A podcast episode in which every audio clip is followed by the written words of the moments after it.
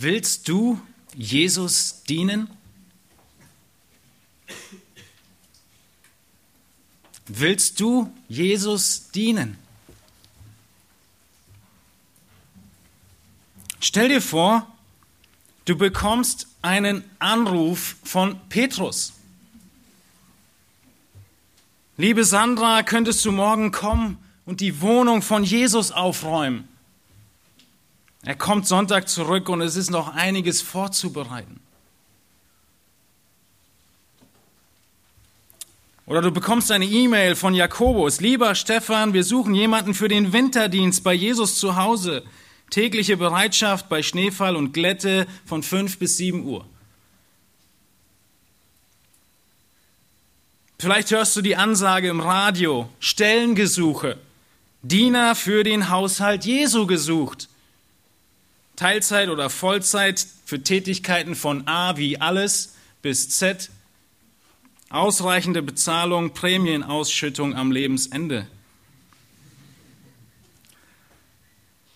Oder vielleicht ein Brief von Johannes, lieber Benjamin, wir bräuchten dein Auto, um eine Schwester von Jesus wegzubringen.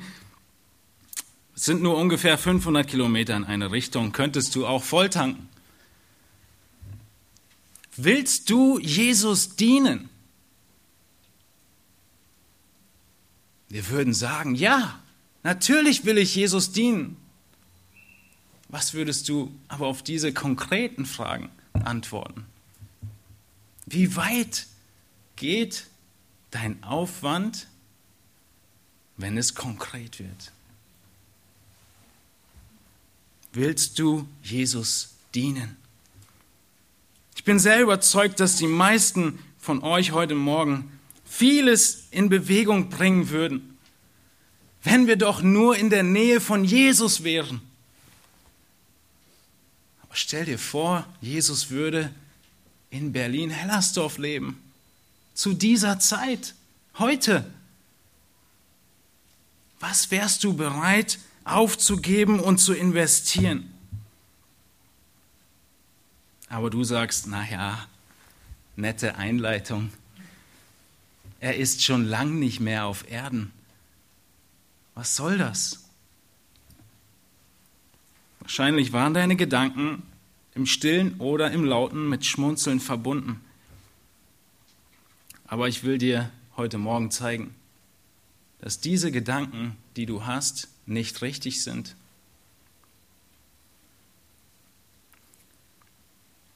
Dass diese Gedanken, die wir vielleicht als lächerlich erscheinen mögen, Realität sind.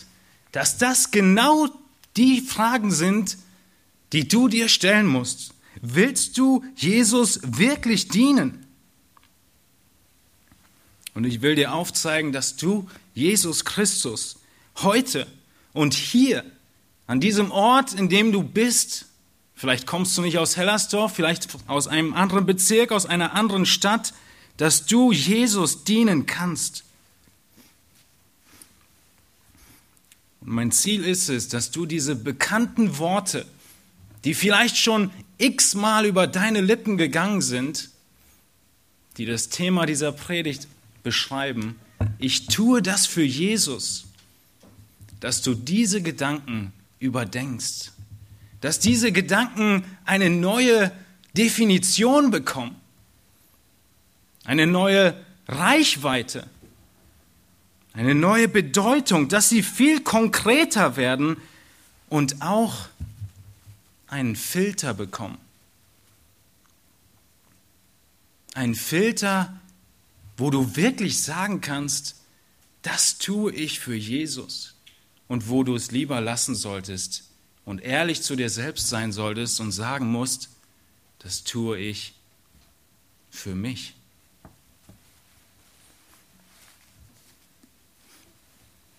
Die meisten von uns gebrauchen diesen Satz, wenn irgendjemand uns lobt, wenn jemand uns sagt, Mensch, das hast du toll gemacht, dann sagen wir, ja, danke, das ist alles für den Herrn.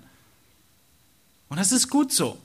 Es ist nicht falsch. Es ist richtig, dass wir diesen Satz, ich tue das für Jesus, gebrauchen, um unsere Motivation zu beschreiben.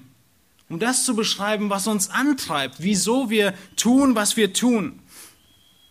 Aber, ihr Lieben, es geht weiter als nur die Motivation. Die Motivation ist etwas sehr Wichtiges, aber Jesus ist deutlicher und klarer, was er damit meint, wenn er uns aufruft, ihm zu dienen. In welchen Bereichen er unseren Dienst sehen möchte, mit welchen Zielen.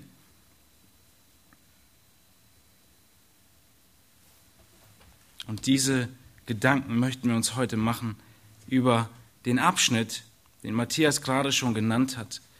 Wir wollen darüber nachdenken, was diese liebevoll klingenden Worte, das tue ich alles für Jesus, tatsächlich für Auswirkungen haben in dein Leben, in deine Entscheidung über deinen Dienst.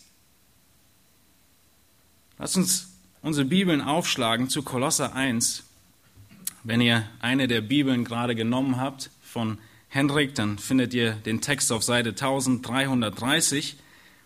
Kolosser 1, ab Vers 15 haben wir schon in mehreren Predigten uns diesen Text angeguckt. Wir haben in Kolosser 1 gesehen, dass Paulus beginnt, die Erhabenheit und die Schönheit Christi darzustellen.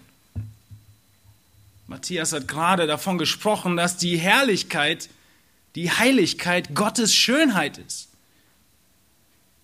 Worüber hat Thomas letztens gepredigt? Was ist die perfekte Offenbarung der Herrlichkeit Christ Gottes? Ich habe mich verraten. Christus. Christus ist das perfekte Abbild und der Glanz Gottes. Und das beschreibt Paulus in den Versen 15 bis 17 im ersten Kapitel.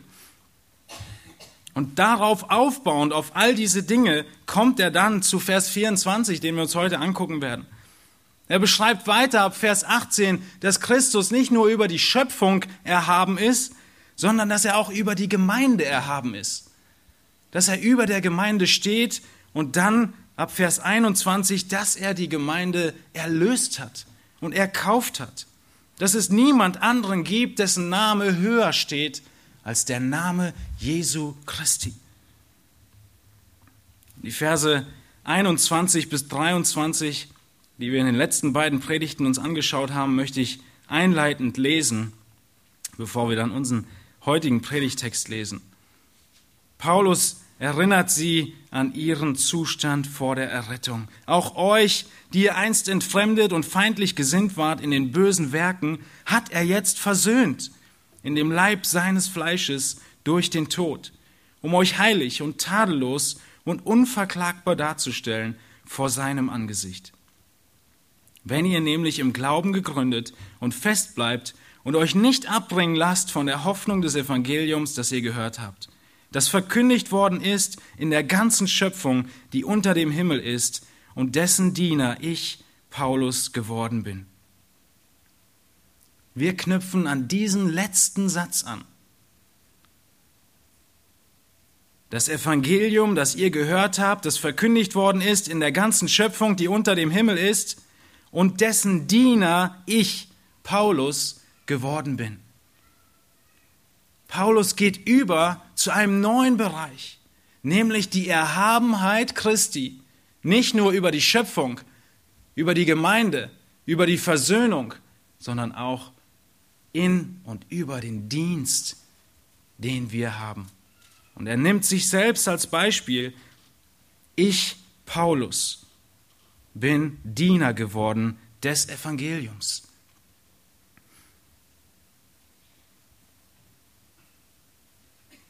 Jesu Macht, Jesu Kraft, Jesu Gottheit, Jesu Herrlichkeit zeigt sich in all den Bereichen und auch im Dienst. Und sie muss sich auch in deinem Dienst zeigen. Und deshalb springen wir von dem Beispiel, das Paulus über sich hier aufschreibt, immer rüber zur Anwendung für uns und unseren Dienst, in dem wir stehen. Dieses Evangelium, das die Kolosser gehört haben, wie Paulus es beschreibt, wurde auf der ganzen Erde gepredigt. Er sagt, es ist in der ganzen Schöpfung verkündigt worden. Natürlich meint er damit nicht, dass jeder Mensch das Evangelium gehört hat, sondern er meint damit, dass genau dieses Evangelium, dass Christus gestorben ist und auferstanden ist, dass es überall gepredigt wird. Es ist ohne Grenzen. Zu allen Menschen, ob Jude oder Heide, Sklave oder Freier, Reicher oder Armer, zu Männern wie Frauen. Und diese Predigt des Evangeliums, sie steht im Gegensatz zu der Irrlehre, die die Kolosser vor sich hatten. Diese Irrlehre war nicht weltweit übergreifend, sondern sie war lokal. Sie war nur in dieser Umgebung. Paulus ist Diener des Evangeliums geworden, sagt er. Er wurde zum Diener gemacht. Gott hat ihn ausgewählt und hat ihm eine spezielle Aufgabe gegeben. Wir lesen davon in 1 Timotheus 1, wie er das beschreibt. Aber ihr Lieben, Gott hat jeden einzelnen von uns ausgewählt, Gaben geschenkt zum Zeitpunkt der Wiedergeburt und eine spezielle Aufgabe für uns bereitet. Werke für uns bereitet, in denen wir wandeln müssen. Wir können leicht in die Gefahr hineinrücken und sagen, oh, in diesem Abschnitt spricht es von Paulus, der hat so eine besondere Aufgabe und Gabe gehabt, da gibt es überhaupt keine Anwendung für mich. Aber das ist nicht der Fall. Es ist eher so, dass wir sagen könnten, Paulus hat so eine Bandbreite von Gaben gehabt und so einen großen Auftrag. Meine Gabe und mein Auftrag ist irgendwo wenigstens ein Stück davon mit drin. Manchmal hat man wirklich den Eindruck, Paulus ist jemand, der alle geistlichen Gaben hatte, der aber auch entsprechende Verantwortung hatte, sie auszuüben und anzuwenden. Und in irgendeinem Punkt musst du dich heute Morgen auch in diesem Text wiederfinden. Wenn du dich fragst oder wenn du sagst, ich tue meinen Dienst für Jesus. Paulus, er bezeichnet sich hier in diesem Vers 23 als Diener. Diakon ist das griechische Wort dahinter und wir kennen den Diakon eigentlich neben den Ältesten als Amt. Aber der Diakon, der Diener, wie es in unseren deutschen Bibeln richtig übersetzt wird, hat auch die Bedeutung eines allgemeinen Dieners, eine größere, breitere Verwendung dieses Wortes. Und er kann Engel bezeichnen, er kann Frauen bezeichnen, die Essen vorbereiten, Matthäus 8. Er kann Christus bezeichnen als Diener in seinem Tod. Und er bezeichnet Prediger als Diener in 1. Korinther 3. Paulus ist ein Diener des Evangeliums geworden. Und in diesen folgenden Versen, die wir uns jetzt anschauen möchten, da gibt Paulus sich selbst als ein Beispiel für jemanden, der Jesus dient, der ein Diener Jesu ist, der genau das tut. Ich diene Jesus, sagt er. Und wir wollen uns diesen Text anschauen und verstehen, was er, was Paulus mit diesen Worten deutlich macht und was er meint, wenn er sagt, ich diene Christus. Lasst uns Vers 24 lesen bis Vers 29, bis zum Ende des Kapitels. Dort schreibt er weiter, Jetzt freue ich mich in meinen Leiden, die ich um euretwillen erleide, und ich erfülle meinerseits in meinem Fleisch, was noch an Bedrängnissen des Christus aussteht, um seines Leibes willen, welcher die Gemeinde ist. Deren Diener bin ich geworden gemäß der Haushalterschaft, die mir von Gott für euch gegeben ist, dass ich das Wort Gottes voll ausrichten soll, nämlich das Geheimnis, das verborgen war, seitdem es Weltzeiten und Geschlechter gibt, das jetzt aber seinen Heiligen offenbar gemacht worden ist. Ihnen wollte Gott bekannt machen, was der Reichtum der Herrlichkeit dieses Geheimnisses unter den Heiden ist, nämlich Christus in euch, die Hoffnung der Herrlichkeit. Ihn verkündigen wir, indem wir jeden Menschen ermahnen und jeden Menschen lehren in aller Weisheit, um jeden Menschen vollkommen in Christus Jesus darzustellen. Dafür arbeite und ringe ich auch gemäß seiner wirksamen Kraft, die in mir wirkt mit Macht. Wir wollen heute Morgen versuchen, uns die ersten Verse dieses Abschnitts anzugucken. Verse 24 bis 27. Und wir werden in zwei Wochen eine weitere Predigt brauchen, um über 28 und 29 zu sprechen. Und ein Großteil auch noch Vers 27, weil er übergeht in Vers 28. Die Hoffnung der Herrlichkeit, Christus in euch, dieser Höhepunkt, auf den müsst ihr noch zwei Wochen warten. Das werden wir heute wahrscheinlich nicht schaffen, höchstwahrscheinlich. Aber wir sehen, wie unser Dienst aussehen muss. Wir erkennen und stellen unsere klassische Antwort, ich tue das für Jesus, hier in diesem Text auf dem Prüfstein. Und der erste Prüfstein ist, ich tue das für Jesus, muss gleichbedeutend sein mit, deshalb habt ihr ein Ist-Gleichzeichen in eurer Gliederung, ich leide für die Gemeinde. Ich leide für die Gemeinde. Oder wenigstens, ich bin bereit für die Gemeinde zu leiden. Er spricht nicht davon, dass er immer nur leidet, aber in dem Moment, wo er schreibt, sitzt Paulus im Gefängnis in Rom. Es war kein sehr hartes Gefängnis, es war mehr Hausarrestgefängnis, es war dennoch Gefängnis. Und er schreibt, jetzt freue ich mich in mein Leiden. Johannes, er schreibt die Worte Jesu auf und er macht deutlich, dass Jesus seinen Jüngern schon bei, vor seiner Kreuzigung was gesagt hat.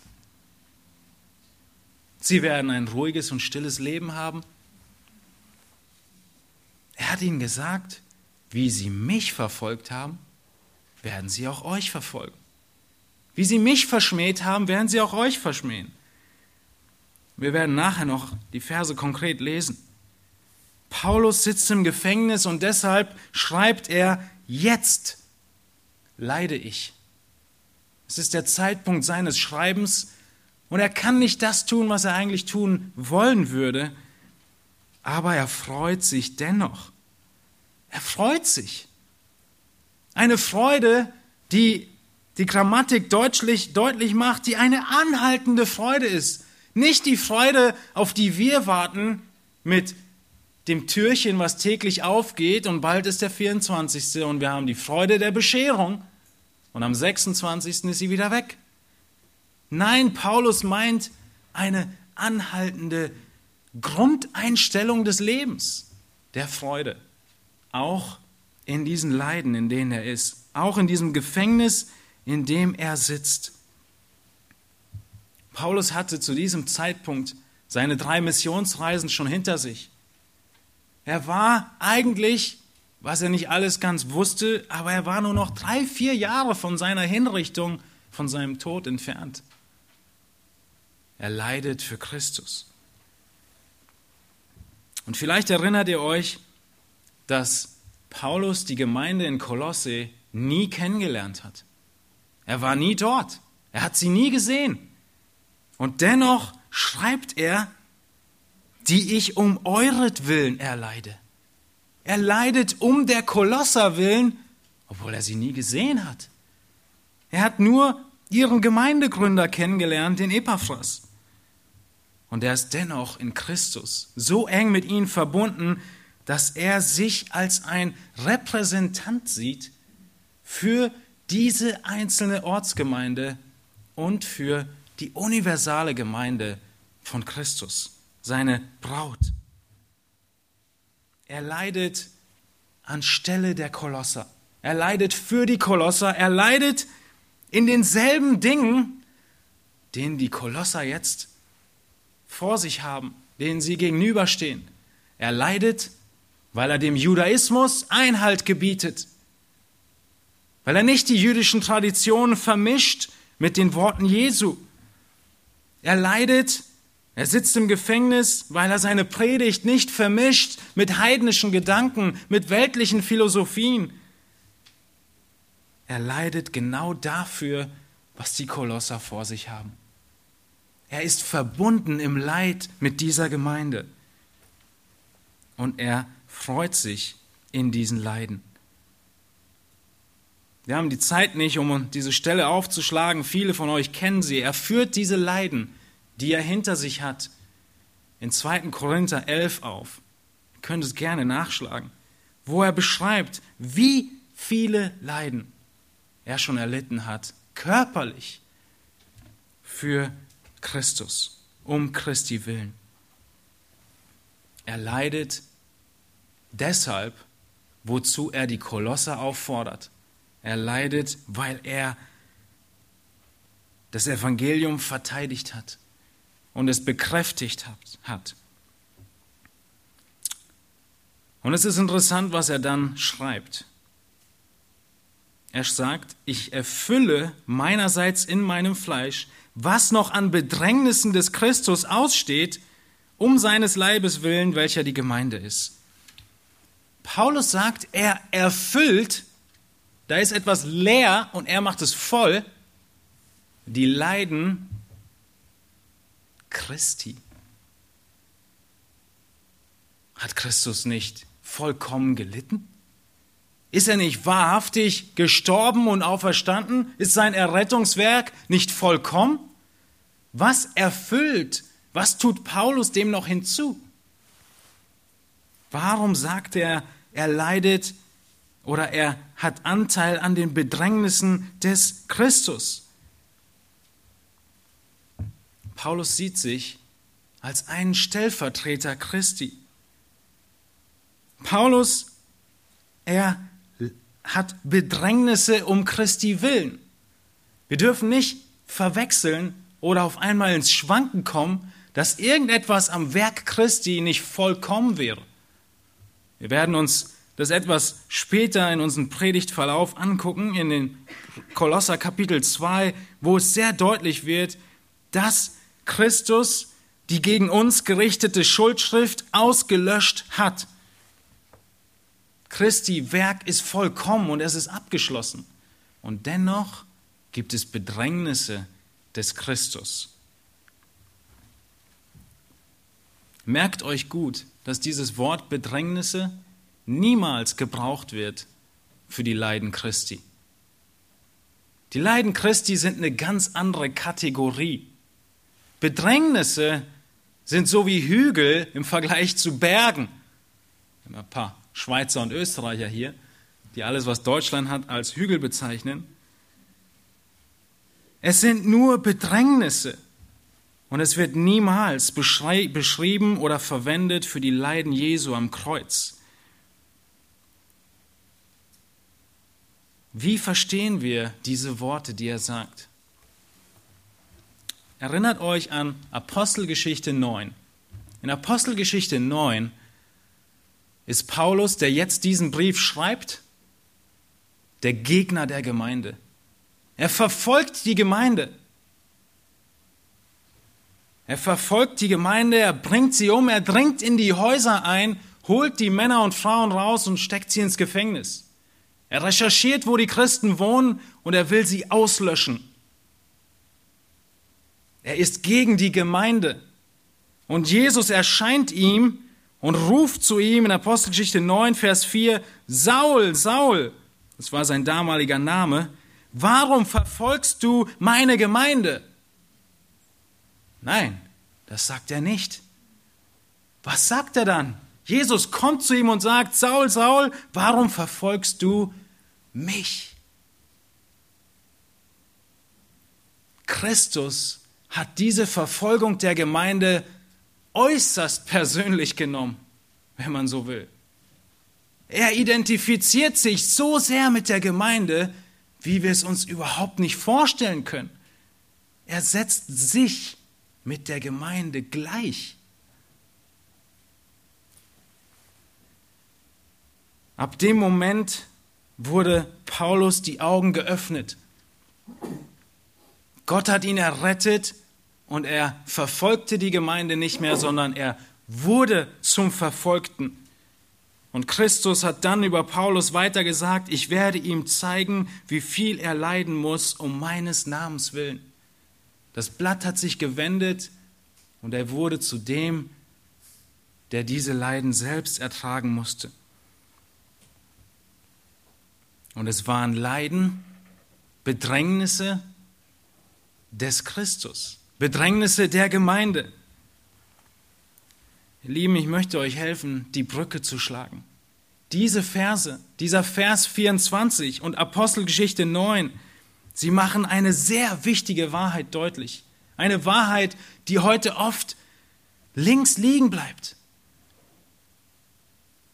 Paulus beschreibt seine Leiden in Vers 24 als Bedrängnisse des Christus.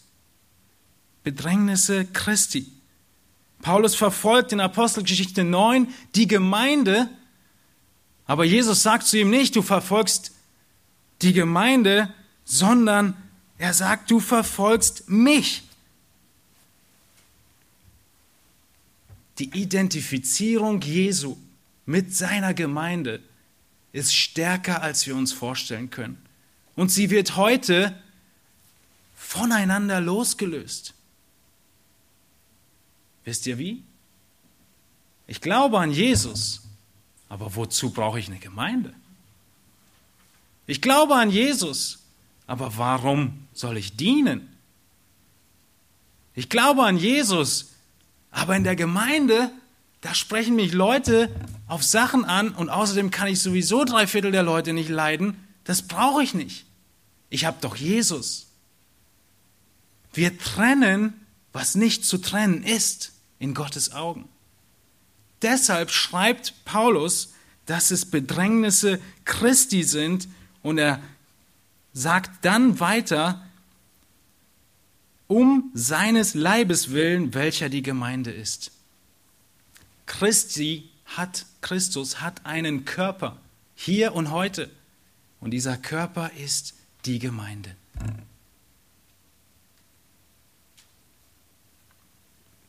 Es kann nicht sein, dass jemand Christus liebt und nicht die Gemeinde liebt.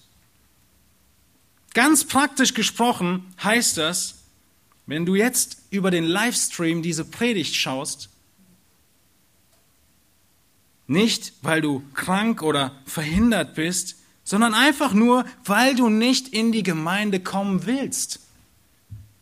Weil dir irgendwas nicht passt, weil du irgendeine Verbitterung hast. Weil du irgendeinen einzelnen Gläubigen nicht liebst, dann ist die Frage, die Jesus dir stellen wird, nicht, warum liebst du deine Gemeinde nicht? Vollkommen falscher Ansatz. Jesus wird dich fragen, warum liebst du mich nicht? Ihr Lieben, wir können es nicht trennen.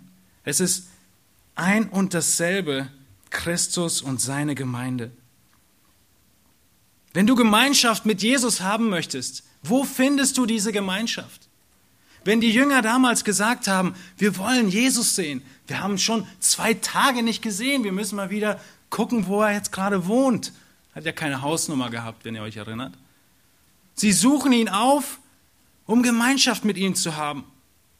Du sagst, wenn du das liest, ach, schön für sie, kann ich heute ja gar nicht mehr tun. Wahr oder falsch? Wie kannst du Gemeinschaft mit Jesus haben?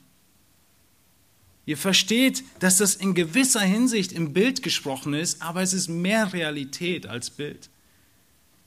Wir finden Gemeinschaft mit Jesus in der Gemeinde. Und wir belügen uns selbst mit einer Idee von Selbstfindung, einer weiteren Philosophie, die aufgedeckt wird, eine Philosophie dieser Welt, wenn wir meinen würden, wir würden Christus in der Natur finden, wenn wir ein paar Tage auf eine Insel gehen. Du findest Jesus dort, wo sich seine Gemeinde an allen Orten dieser Welt versammelt. Die Gemeinde ist der Körper Christi. Dieses Wort Leib Christi ist schon zu sehr eingefleischt in unser Denken. Wir wissen überhaupt nicht mehr, was Leib Christi bedeutet. Körper ist vielleicht ein bisschen plastischer. Die Gemeinde verkörpert Christus in dieser Zeit. Deshalb sagt Paulus, er leidet Bedrängnisse Christi. Es sind Bedrängnisse der Gemeinde. Es ist untrennbar miteinander verbunden. Und es sind Leiden, die Jesus vorausgesagt hat. Es sind Leiden, die er beschrieben hat in Johannes 15, Vers 18, wo er schreibt, wenn euch die Welt hasst, so wisst, dass sie mich vor euch gehasst hat. Wenn ihr von der Welt wärt, so hätte die Welt das ihre lieb, weil ihr aber nicht von der Welt seid, sondern euch aus der Welt, sondern ich euch aus der Welt heraus erwählt habe, darum hasst euch die Welt. Gedenkt an das Wort, das ich zu euch gesagt habe. Der Knecht ist nicht größer als sein Herr. Haben sie mich verfolgt, so werden sie auch euch verfolgen. Haben sie auf mein Wort argwöhnisch Acht gehabt, so werden sie auch auf das eure argwöhnisch Acht haben. Es sind diese Leiden Christi, diese Bedrängnisse Christi, die noch ausstehen, diese Bedrängnisse der Gemeinde, von der wir sehr oft reden, nämlich, dass wir durch viele Bedrängnisse in das Reich Gottes eingehen müssen. Apostelgeschichte 14, 22 schreibt Lukas, dabei stärkten sie die Seelen der Jünger und ermahnten sie, unbeirrt im Glauben zu bleiben und sagten ihnen, dass wir durch viele Bedrängnisse in das Reich Gottes eingehen müssen. Es ist nie gesagt, dass das Leben mit Christus ein einfacher Weg ist. Die Welt wird uns hassen. Aber die Hoffnung, Christus in uns, die Hoffnung der Herrlichkeit, sie steht fest. Und weil wir diese Hoffnung haben, deshalb diese ersten Worte. Jetzt freue ich mich in meinen Leiden. Der ganze Abschnitt, die ganzen Bedrängnisse sind in dieser Hoffnung gegründet, von der wir schon einige Male im Kolosserbrief gehört haben. Diese Bedrängnisse werden nochmal deutlich in 1. Thessalonicher 3, Vers 3, damit niemand wankend werde in diesen Bedrängnissen. Denn ihr wisst selbst, dass wir dazu bestimmt sind. Als wir nämlich bei euch waren, sagten wir euch voraus, dass wir Bedrängnisse erleiden müssten. Und so ist es auch gekommen, wie ihr wisst. Ich tue das für Jesus heißt, ich leide für die Gemeinde. Oder ich bin bereit, für die Gemeinde zu leiden. Diese Bedrängnisse wissen wir aus Römer 8, dass sie uns nicht zu scheiden vermögen von Christus. Wir sind fest in Christi Hand und dennoch sind es echte Bedrängnisse. Ich frage dich also, was meinst du mit den Worten, ich tue das für Jesus? Hast du darüber nachgedacht, dass diese Worte beinhalten, dass du bereit sein musst, für Christus zu leiden? Ist dir bewusst, dass diese Worte Leiden beinhalten? Verschiedene Arten von Leiden, weil du nicht mit dem Strom schwimmst, weil du nicht von dieser Welt bist, weil du nach anderen Maßstäben urteilst, weil du andere Entscheidungen triffst. Ich tue das für Jesus muss gleichbedeutend sein mit den Worten, ich bin bereit zu leiden. Ist das nicht total der Gegensatz davon, wie wir es meistens benutzen. Wir benutzen es, wenn wir gelobt werden, nicht wenn wir leiden, und sagen, Gott sei die Ehre, ich tue es für Jesus. Paulus macht deutlich, er tut es für Jesus, er ist bereit zu leiden. Und dieser Vers macht deutlich, dass ein Dienst außerhalb und getrennt von der Gemeinde schwierig einzuordnen ist, nicht wiederzufinden ist in der Bibel. Ein Dienst für Jesus ist immer auch ein Dienst für seine Gemeinde. Ein Dienst für seine örtliche Gemeinde und ein Dienst für seine universale, weltweite Gemeinde.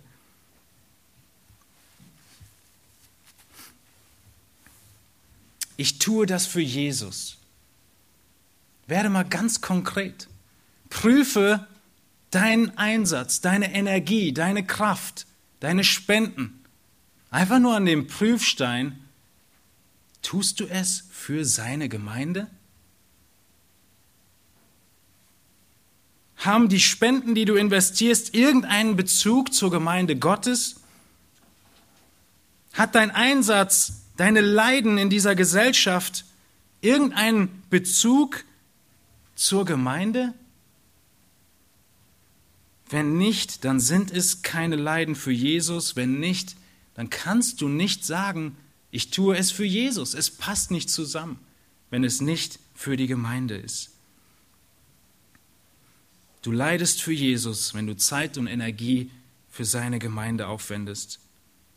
Du leidest, nicht für Jesus, wenn du nur um sozialer Gerechtigkeit willen auf die Straße gehst und demonstrierst. Das ist zu knapp. Es hat keinen direkten Bezug zur Gemeinde. Du leidest zum Wohl der Gemeinde. Du leidest für Jesus, wenn du seinen Geboten folgst, und wenn du auch mit einem ungläubigen Ehepartner dich nicht scheiden lässt, weil die Welt die Gemeinde verhöhnen würde. Das ist Leiden für Jesus. Die Gemeinde würde in den Dreck gezogen werden und der Name Christi auch. Denn so ein Handeln widerspricht dem Charakter Christi. Ich tue das für Jesus beinhaltet Leiden für seine Gemeinde. Dieser Abschnitt, den Paulus seinen Dienst beschreibt, der ist wie eine Pyramide aufgebaut. Und wir haben uns eigentlich nicht mit dem ersten Punkt, mit dem grundlegenden Punkt beschäftigt, sondern wir haben in der Spitze angefangen. Paulus hat mit der Spitze des Eisbergs begonnen, mit den Leiden für Christus. Es ist klar, dass diese Leiden nicht immer in vollem Maße da sind. Sie waren auch in Paulus Leben nicht immer auf gleiche Art und Weise da. Und Grund unter diesen Leiden, als weiteren Baustein unter der Spitze, noch nicht als Grundlage, sehen wir den zweiten Aspekt. Ich tue das für Jesus, das heißt, ich diene der Gemeinde. Er macht nochmal deutlich, dass sein Dienst ein Dienst für die Gemeinde ist. Ich diene der Gemeinde. Paulus sagt in Vers 25, deren Diener bin ich geworden, gemäß der Haushalterschaft, die mir von Gott für euch gegeben ist, dass ich das Wort Gottes voll ausrichten soll. Wir haben schon gesagt, Paulus wurde ein Diener der Gemeinde. Er war ein wahrer Diener. Aber er war nur ein Diener, der das getan hat, was der oberste aller Diener getan hat, nämlich Christus. Paulus hat nur Christus imitiert.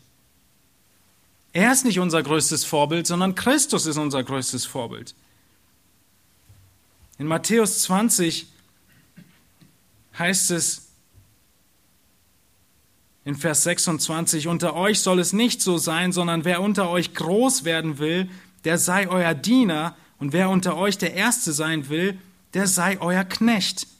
Gleich wie der Sohn des Menschen nicht gekommen ist, um sich selbst zu dienen, äh, um sich dienen zu lassen, sondern um zu dienen und sein Leben zu geben als Lösegeld für viele.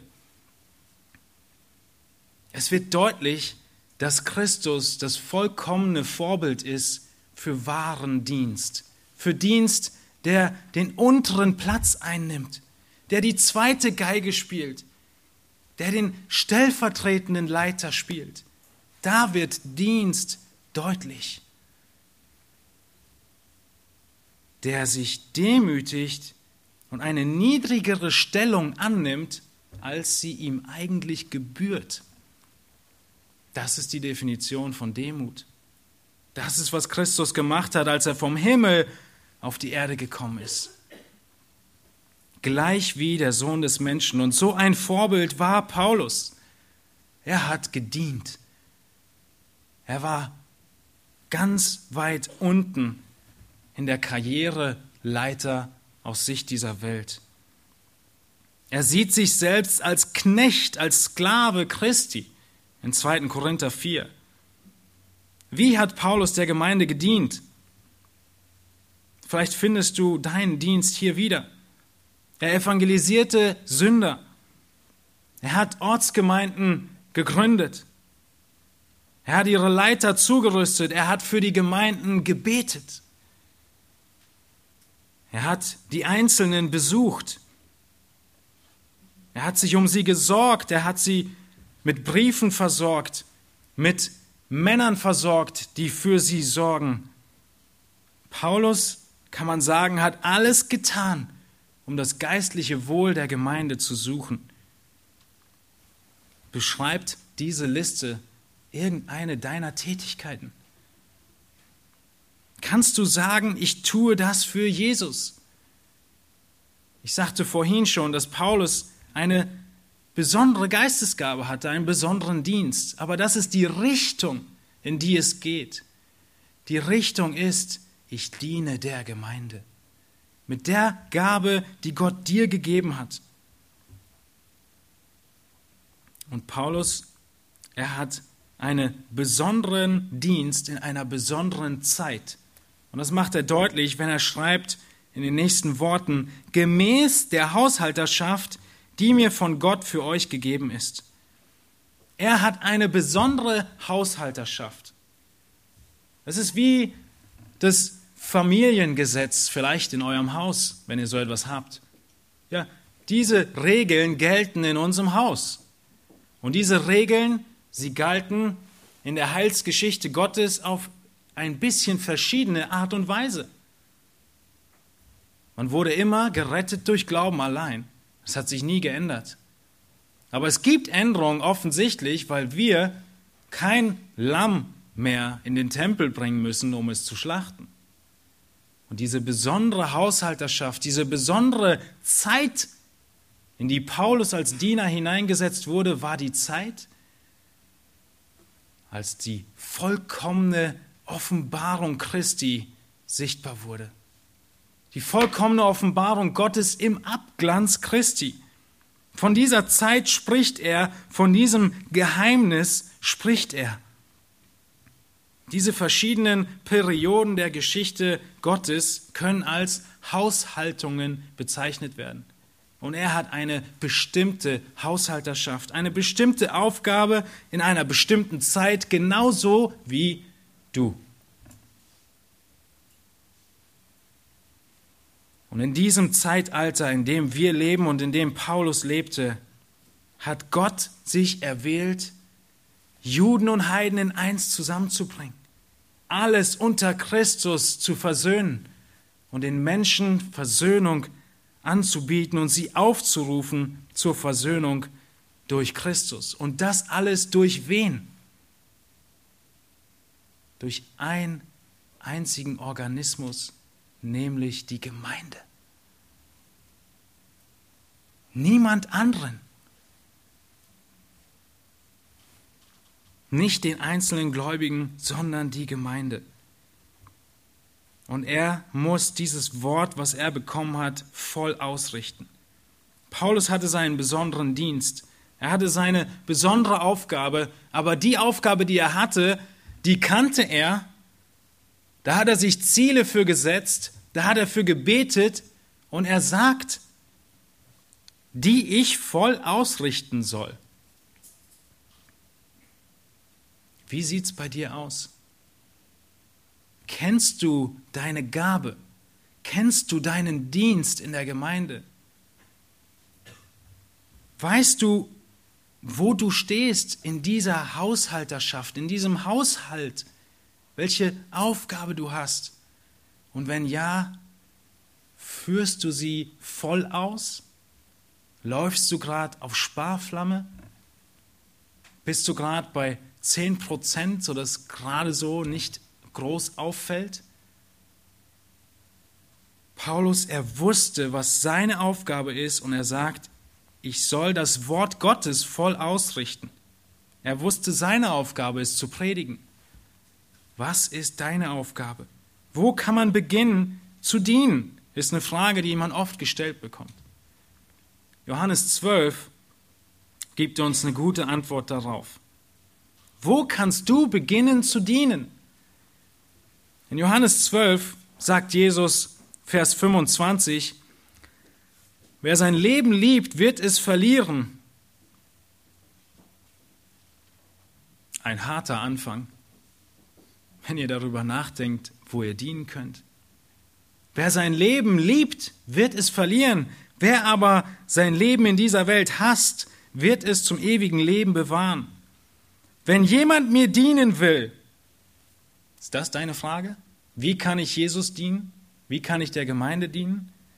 So folge er mir nach, und wo ich bin, da soll auch mein Diener sein, und wenn jemand mir dient, so wird ihn mein Vater ehren.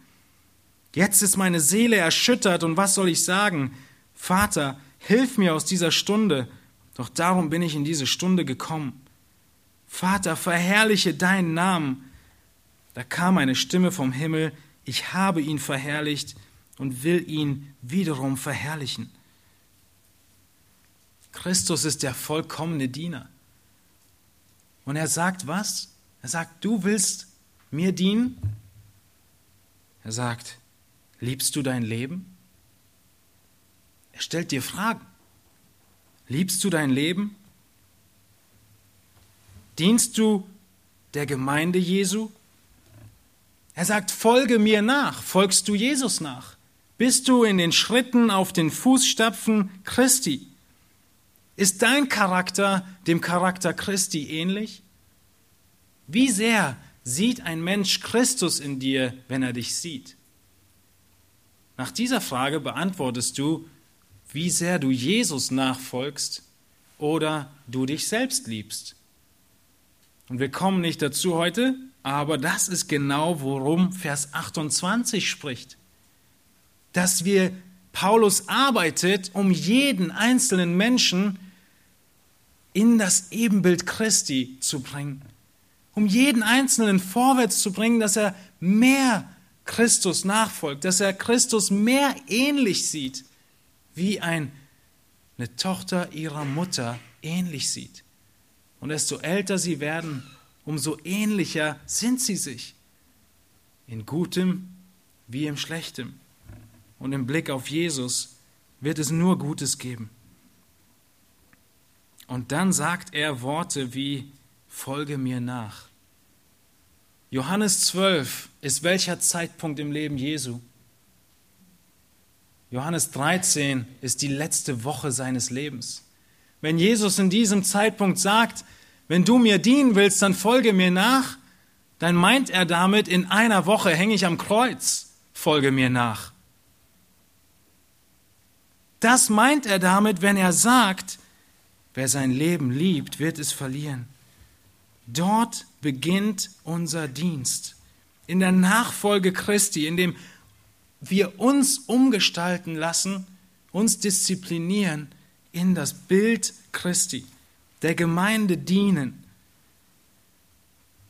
Und wenn dein Dienst nicht aus der Gemeinde für die Gemeinde ist, dann ist es schwer zu sagen, ich tue das für Jesus. Und es gibt einen dritten Aspekt, einen dritten Bereich in dieser Pyramide, der obere Teil waren die Leiden für die Gemeinde. Der nächste Teil war der Dienst in der Gemeinde. Und dem grundlegend ist das, wovon ich gerade gesprochen habe. Deine Veränderung in sein Ebenbild. Und deshalb, ich lebe Jesus. Ich tue das für Jesus muss gleichbedeutend sein mit den Worten, ich lebe Jesus. Wie Jesus lebt, so will ich leben. Wie Jesus war, so will ich sein. Und dieses Geheimnis beginnt Paulus jetzt zu beschreiben. Dieses Geheimnis dass Christus in uns ist. Ein Geheimnis, das verborgen war. Ein Geheimnis, das jahrhundertelang niemand wusste. Aber jetzt, in dieser Zeit, ist es offenbar geworden, nämlich dass in Christus Juden und Heiden vereint werden, dass wir in Christus leben, dass Christus in uns ist und er deshalb immer mehr Gestalt in uns annehmen muss. Und diesen großen Aspekt werden wir in zwei Wochen näher betrachten. Dieses Geheimnis, von dem er anfängt zu reden in Vers 26, dass ich das Wort Gottes voll ausrichten soll, nämlich das Geheimnis, das verborgen war, seitdem es Weltzeiten und Geschlechter gibt, das jetzt aber seinen Heiligen offenbar gemacht worden ist. Von diesem Geheimnis spricht er. Und ihr Lieben, es ist interessant, aber die Grammatik, sie macht sehr deutlich, dass dieses nämlich in unseren Bibeln, was da in Klammern geschrieben ist, geschrieben ist, wenn wir die Bibel lesen, dann kommen wir manchmal auf so Worte, die sind kursiv oder in Klammern. Das bedeutet, dass dieses Wort als Wort nicht im Urtext steht, aber in der Grammatik enthalten ist. Was bedeutet das hier? Es heißt, Paulus hat das Wort Gottes auszurichten. Das ist gleich, nämlich das Geheimnis zu verkündigen. Wir haben in unserer heutigen Zeit eine Aufgabe, nicht mehr Opfer zu bringen. Das ist getan. Wir haben die Aufgabe, von diesem Geheimnis in ihm zu leben und es zu verkündigen zu verkündigen, dass Christus in uns lebt, dass er Rettung anbietet für die Welt und darin zu leben, dass wir ihm ähnlicher werden. Paulus sagt, dafür arbeite und ringe ich. Das ist keine Kleinigkeit, wie wichtig es ihm ist, dass Christus in jedem Einzelnen Gläubigen Gestalt annimmt. Wir werden, wie ich schon sagte, in zwei Wochen mehr darüber sprechen. Wir werden uns noch mehr anschauen, wie diese Grundlage dieser Pyramide aussieht. Aber heute haben wir uns unseren Dienst ein bisschen unter die Lupe genommen. Vielleicht musst du an einigen Stellen eine Weichenstellung ändern, um sagen zu können, ich tue das für Jesus. Ich tue das für Jesus und ich bin bereit zu leiden. Ich tue das für Jesus und ich bin bereit, die zweite Geige zu spielen. Ich tue das für Jesus und bin bereit, die niedrigen Dinge zu tun, bin bereit, ein wirklicher Diener zu sein. Ich tue das für Jesus bedeutet, seiner Gemeinde zu dienen. Wir sind in einer Zeit von Wellness und Erholung. Wir brauchen alle Erholung.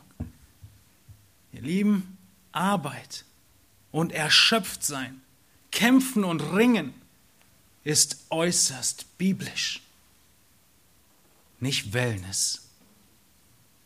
Es ist gut und richtig, dass wir uns investieren, dass wir uns aufopfern und dienen in der Gemeinde, bereit sind zu leiden. Und nicht nur, ja, ich tue diesen und diesen Dienst, weil es ist fast wie Wellness. Paulus hat eine Hoffnung im gesamten Blick des Kolosser Kapitel 1, eine Hoffnung in Christus. Diese Hoffnung, die Christus hat, sie ist so sicher, die er in Christus hat. Sie ist so sicher, dass er sich sogar in diesen Leiden freuen kann. Das heißt, wenn du diese zweite Geige in deinem Dienen spielst, freust du dich trotzdem, weil du weißt, in Ewigkeit, unsere letzte Predigt, stehe ich vor Christus, vor dem Thron und werde meine Krone erlangen, werde mein, ähm, meine Belohnung bekommen. Er kann sich in seinen Leiden freuen.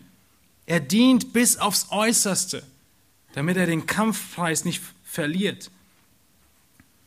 Er dient bis aufs Äußerste, weil er nicht sich auf die Dinge dieser Welt konzentriert, sondern auf das, was in Ewigkeit bleibt. Und wenn er sich auf die Dinge in Ewigkeit konzentriert, dann bleibt gar keine mehr viel Zeit für die Vergnügung dieser Welt. Und die Frage ist, was wählst du? Welchen, welche Weichenstellung nimmst du? Man kann nicht beides haben. Entweder wir leben himmelwärts oder horizontal auf dieser Erde.